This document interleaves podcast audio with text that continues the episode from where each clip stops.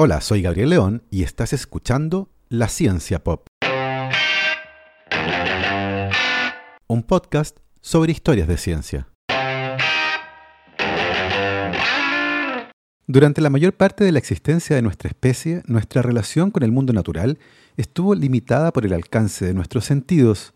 Así, aquellas cosas que estaban muy lejos o aquellas que eran muy pequeñas estaban completamente fuera de nuestro alcance. La comprensión del funcionamiento de la vista, las ideas sobre óptica desarrolladas por científicos árabes y la habilidad de los artesanos para pulir minerales transparentes como el cuarzo permitieron una serie de desarrollos tecnológicos que comenzaron con la invención de los anteojos y que culminó con la fabricación de los primeros microscopios. En este primer episodio de la segunda temporada de la Ciencia Pop, los invito a dar un paseo por el micromundo y conocer la historia de cómo conseguimos ver aquello que antes era invisible. Y les recuerdo que si les gusta este proyecto y lo quieren apoyar, lo pueden hacer a través de mi página en Patreon. Para eso vayan a www.patreon.com slash la y se pueden inscribir para hacer un aporte mensual a este podcast.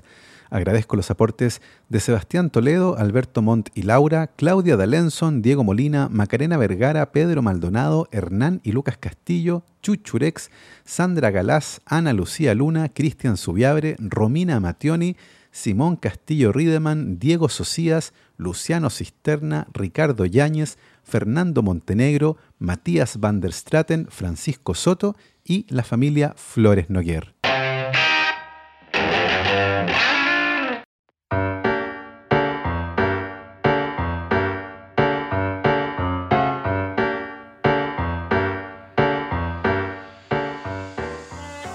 La historia de hoy parte, como otras tantas historias, en la antigua Grecia. Un aspecto interesante de esto es que no parece haber una buena razón por la que los helenos, distribuidos en ciudades aisladas, en una tierra relativamente pobre y atrasada, lograron llegar a regiones intelectuales que solo fueron percibidas tenuemente, si es que lo hicieron, por otras civilizaciones, como las que habitaron los ricos valles de los ríos Yangtze, Tigris y Éufrates o del Nilo hay muchas diferencias entre la antigua Grecia y otras civilizaciones, pero quizás la más significativa sea la religión. Lo sorprendente de la religión griega, en contraste con las religiones de Mesopotamia y Egipto, es su ingenuidad. Las civilizaciones de Mesopotamia y Egipto evolucionaron teologías complejas que sirvieron para responder la mayoría de las grandes preguntas sobre el lugar y el destino de la humanidad. La religión griega no lo hizo.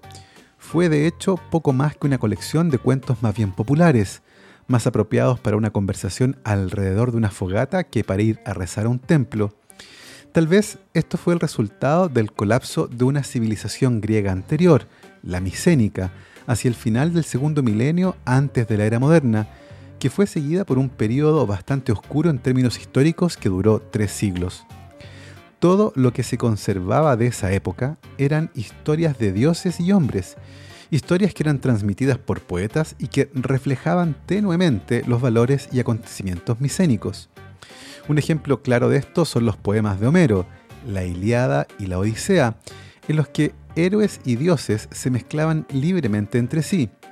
De hecho, se mezclaron demasiado libremente, ya que los dioses aparecen en estos cuentos como poco más que adolescentes inmortales, cuyos trucos y hazañas, en comparación con las preocupaciones de Ra o Jehová, son casi infantiles. Realmente no había una teología griega en el sentido de que la teología proporciona una explicación coherente y profunda del funcionamiento tanto del cosmos como de la naturaleza humana. Por lo tanto, no había respuestas fáciles para las preguntas complejas que habitaban en las mentes griegas. El resultado fue que se dejó mucho espacio para generar otra forma de contestar esas preguntas, una que en última instancia terminó siendo más satisfactoria. Así nacieron la filosofía y su primogénito, la ciencia. La necesidad de comprender el mundo a partir de observaciones hizo que rápidamente nacieran distintas ideas para explicar justamente cómo percibimos el mundo en ese sentido, las ideas con respecto al funcionamiento de la vista fueron muy populares en la antigua Grecia. Ya en el siglo V antes de la era moderna, el filósofo griego Empédocles postulaba que todos los seres materiales del universo estaban compuestos por cuatro elementos. Fuego, que es caliente y seco, aire, caliente y húmedo, tierra, fría y seca, y agua, fría y húmeda. Empédocles afirmaba que la diosa Afrodita había creado los ojos humanos sin utilizar ninguno de estos cuatro elementos, pero que encendió en ellos una llama especial que brillaba hacia el exterior. De esta forma, la primera hipótesis con respecto al funcionamiento de la vista en los seres humanos se basaba en la emisión de una suerte de rayos desde los ojos que, al tocar los objetos, los hacía visibles para nosotros. Esta idea, llamada teoría de la emisión, fue una de las más populares en la antigua Grecia. No solo eso, un estudio del año 2002 mostró que incluso en nuestros días muchos estudiantes en Estados Unidos todavía creen que esa es la forma en que funciona el sentido de la vista. En la época de la antigua Grecia, los detractores de la teoría de la emisión argumentaron que si la visión funcionara de esa forma, entonces se podría ver por la noche tan bien como durante el día. Jaque mate en Pédocles. Esta crítica fue contestada con una nueva hipótesis, afirmando que existía una interacción entre los rayos de los ojos y los rayos luminosos del sol, pero obviamente sin aportar evidencia que apoyara a esta idea. En el año 300 antes de la era moderna, el gran Euclides escribió su tratado sobre la óptica, en el que estudió las propiedades de la luz. Postuló que la luz viaja en líneas rectas y describió las leyes de la reflexión y las estudió matemáticamente. Cuestionó que la vista fuese el resultado de un haz de rayos emitidos por los ojos, preguntándose por qué uno ve las estrellas inmediatamente si se cierran y se abren los ojos por la noche, o por qué las personas con ojos débiles no mejoran su visión cuando alguien con buena vista observa de manera simultánea los mismos objetos. A pesar de estas críticas, la naturaleza de la visión siguió siendo durante largo tiempo un misterio, a pesar que el estudio de la luz sí logró grandes avances. Por ejemplo, hacia el segundo siglo de la era moderna, Ptolomeo estudió la refracción de la luz, que se refiere al cambio en el ángulo de un haz de luz cuando pasa de un medio a otro.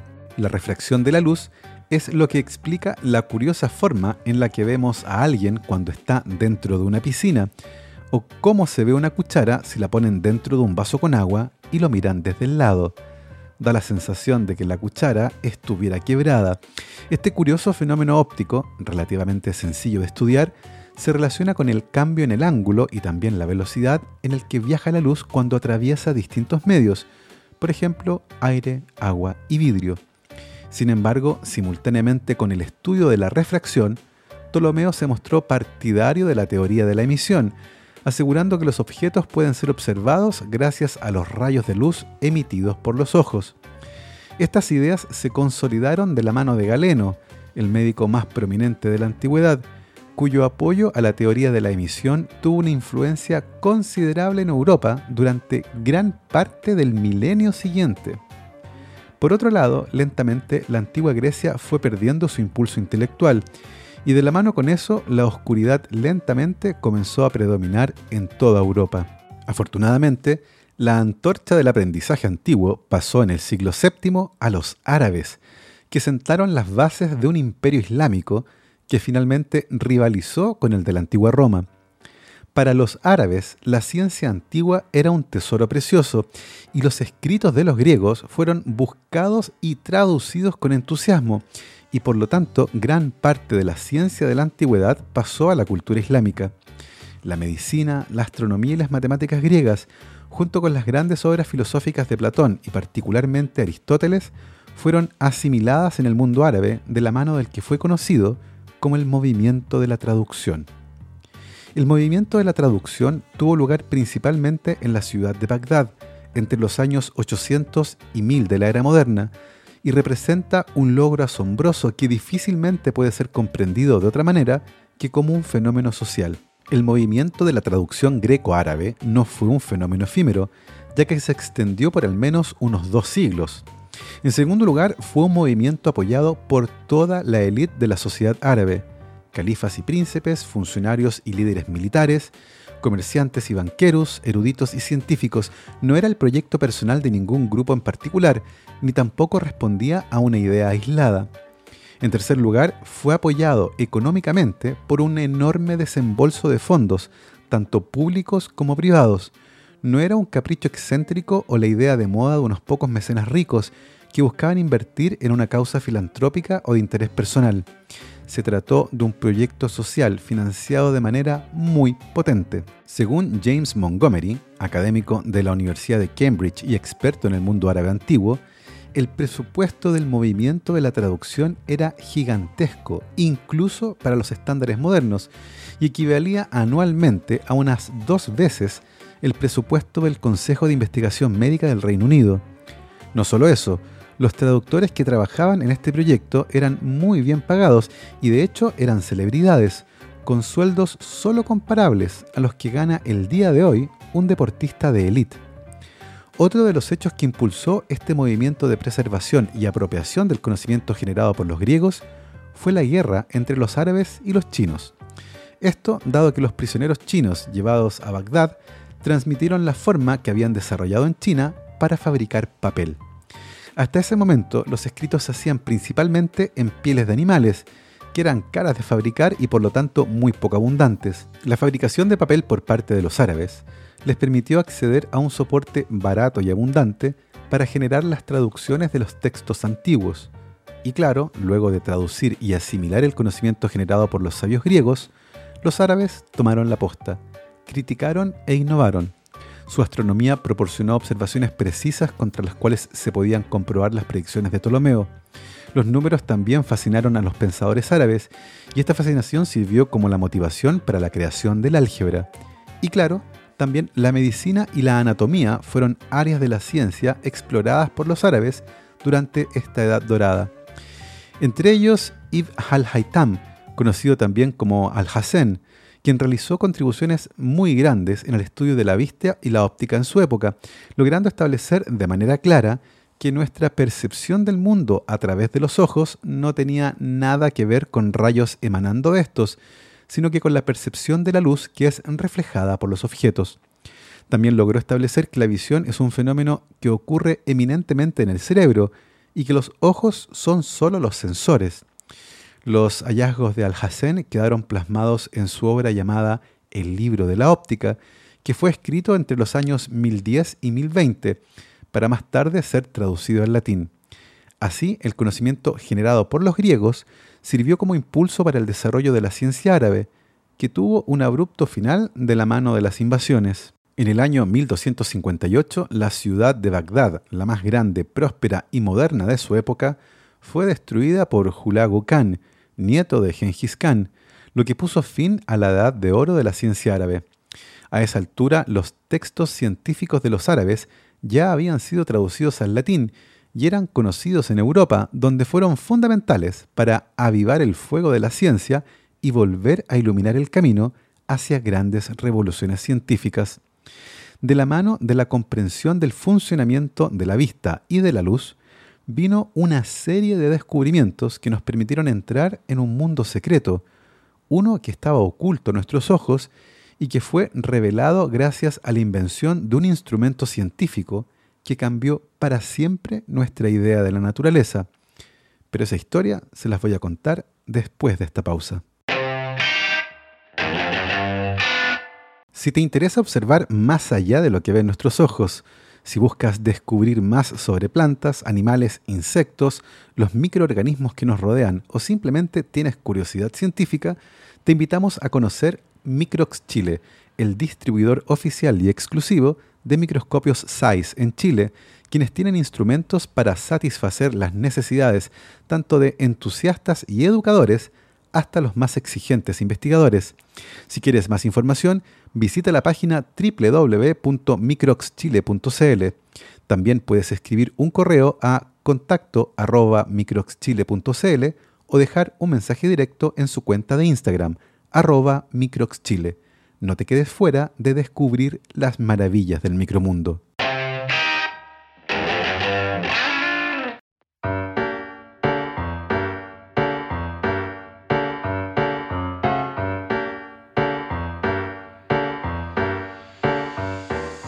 Los conocimientos sobre el funcionamiento de la vista y óptica desarrollados por los árabes fueron rápidamente asimilados en Europa. En el año 1267, solo 10 años después de la caída de Bagdad y el final de la Edad de Oro árabe, el monje franciscano y filósofo inglés Roger Bacon publicó su obra más importante, conocida de hecho como Opus Maius, que significa literalmente el trabajo más grande. En el quinto capítulo del Opus Maius, Bacon habla de la fisiología de la vista y la anatomía del ojo y del cerebro. Su trabajo fue orientado principalmente por la traducción al latín del libro de óptica de Alhazen. A esa altura en Europa, los lentes eran conocidos y se fabricaban principalmente de trozos de cuarzo o esmeralda que eran pacientemente pulidos, los que eran utilizados como piedras para leer, trozos de estos minerales pulidos que se ponían sobre un texto para magnificar las letras y poder leer con mayor comodidad. Sin embargo, por esa misma época, un invento revolucionó a Europa.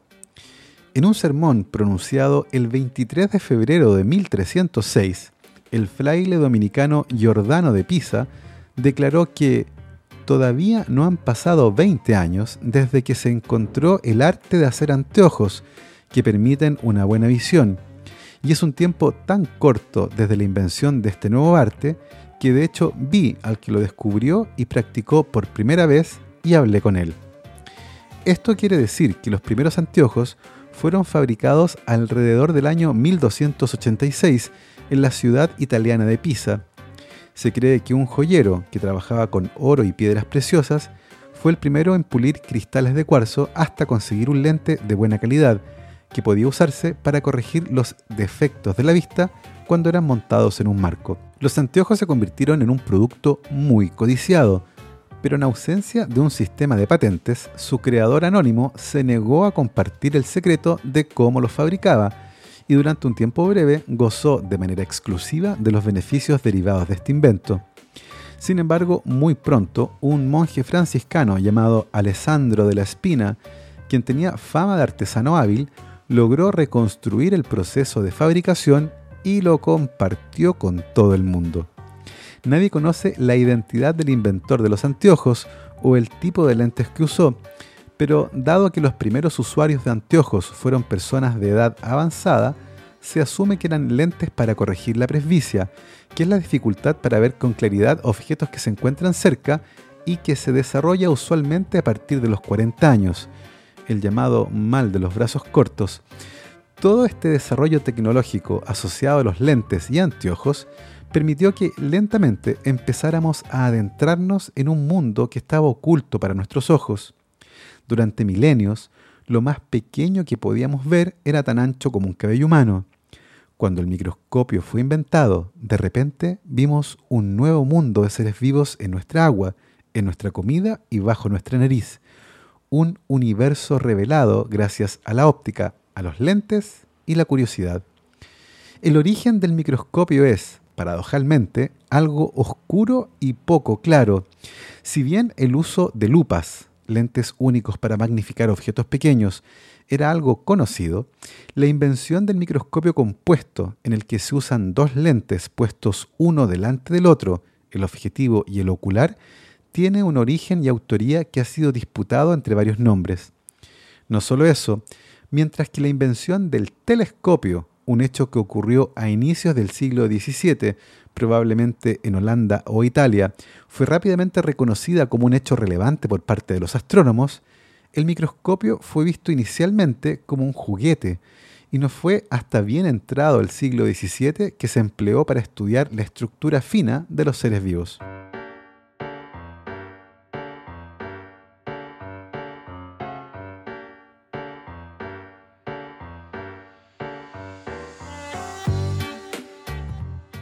Si bien es imposible asegurarlo con certeza, hay tres nombres que usualmente se repiten cuando se habla de la invención del microscopio compuesto.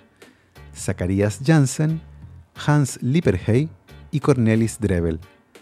Todos vivieron a inicios del siglo XVII. Todos habían nacido en el mismo país, la joven República de los Siete Países Bajos, y a todos les tocó vivir en la llamada Edad de Oro holandesa, un periodo que se extendió desde el nacimiento de la nación en 1588 y hasta 1672, periodo que estuvo marcado por grandes éxitos comerciales, militares y científicos. Inicialmente, la invención del microscopio se le atribuyó a Hans Lippershey, un fabricante de anteojos holandés que en 1608 había presentado una solicitud de patente para un telescopio. Sin embargo, muy pronto esa versión fue desafiada para atribuirle la invención del microscopio a un vecino y rival de Lippershey, Zacharias Janssen. Según esa versión, Janssen habría inventado el microscopio en 1590 y su vecino le había robado la idea. El problema con esta versión es que en 1590 Janssen era un niño de no más de 10 años. Y claro, esta versión sobre la invención del microscopio fue relatada por primera vez 20 años después de la muerte de Janssen y pertenece a su hijo, que buscaba algún tipo de compensación económica por el invento. Hoy sabemos que Zacharias Janssen se dedicó a la fabricación de anteojos, pero lo hizo de manera tardía, muy probablemente después del año 1620. Antes de eso se había dedicado a otros negocios un poco más turbios, como la falsificación de dinero, delito por el cual fue detenido y que tenía como pena en esa época la muerte. Janssen se salvó de aquello y se convirtió más tarde en fabricante de anteojos, por lo que muchos creen que es poco probable que se trate del inventor del microscopio. Otras versiones cuentan que el tercer holandés en esta disputa, Cornelis Drebbel, ya tenía un microscopio compuesto en su poder en la ciudad de Londres en el año 1619. Por otro lado, el astrónomo italiano Galileo Galilei había intentado usar uno de sus telescopios como microscopio y en 1624 pudo ver el microscopio de Drebbel en Roma. Luego de eso, Galileo se habría construido su propio microscopio compuesto. Lo único realmente claro de toda esta historia es que en 1625 Galileo envió su creación, bautizada por él como Occhiolino, algo así como ojo pequeño, a la Academia Linceana, una de las instituciones científicas más antiguas de Italia. Allí su invento fue rebautizado por el botánico alemán Giovanni Faber, quien lo llamó microscopio. Una de las cosas interesantes sobre esta historia es que como muchas otras veces, parece bastante poco probable poder afirmar quién es el inventor del microscopio. Y no me refiero solo a la falta de datos históricos claros, me refiero al hecho de que habitualmente este tipo de inventos emerge lenta y gradualmente, al punto que, aunque se tenga una buena recolección de los hechos, cuesta asignarle la autoría a una persona en particular. En este sentido, podríamos considerar que el microscopio es un invento comunitario que emerge como parte de un proceso que inevitablemente llevaría a su creación y que no se trata de la genialidad de una persona. Lo cierto es que a inicios del siglo XVII comenzamos a explorar ese mundo que previamente estaba oculto.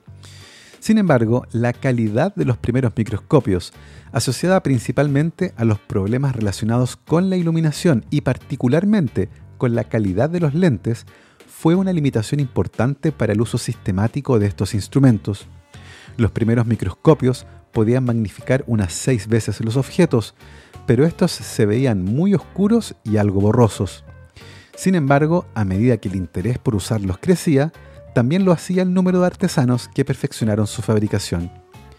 En 1644, el astrónomo y cura italiano Giovanni Battista Jodierna publicó un estudio anatómico llamado Loquio de la mosca, un tratado sobre la estructura fina del ojo de las moscas, para el que utilizó un microscopio, convirtiéndose así en el primer estudio anatómico en el que se usó este instrumento. Por otro lado, Jodierna estaba mucho más interesado en la astronomía que en la biología, y sus mayores contribuciones se relacionaron con el descubrimiento de cometas y una descripción muy detallada de Saturno, incluyendo sus anillos. En este sentido, quien probablemente primero utilizó un microscopio para estudiar en profundidad y de manera sistemática la estructura fina de los seres vivos fue el médico y biólogo italiano Marcello Malpighi. Nacido cerca de Bolonia en 1628, Malpighi se convirtió en el padre de la microanatomía y muchas estructuras descritas por él por primera vez llevan hoy su apellido, incluyendo los famosos glomérulos de Malpighi que se encuentran en los riñones. Entre mediados y fines del siglo XVII emergieron varias figuras prominentes en el mundo de la microscopía, pero hay dos que se destacan por sobre el resto. Un inglés que se enemistó con el mismísimo Isaac Newton y un desconocido comerciante de telas holandés que sorprendió al mundo con descubrimientos de tal magnitud que hoy cuesta creer que hayan pasado completamente desapercibidos en su época.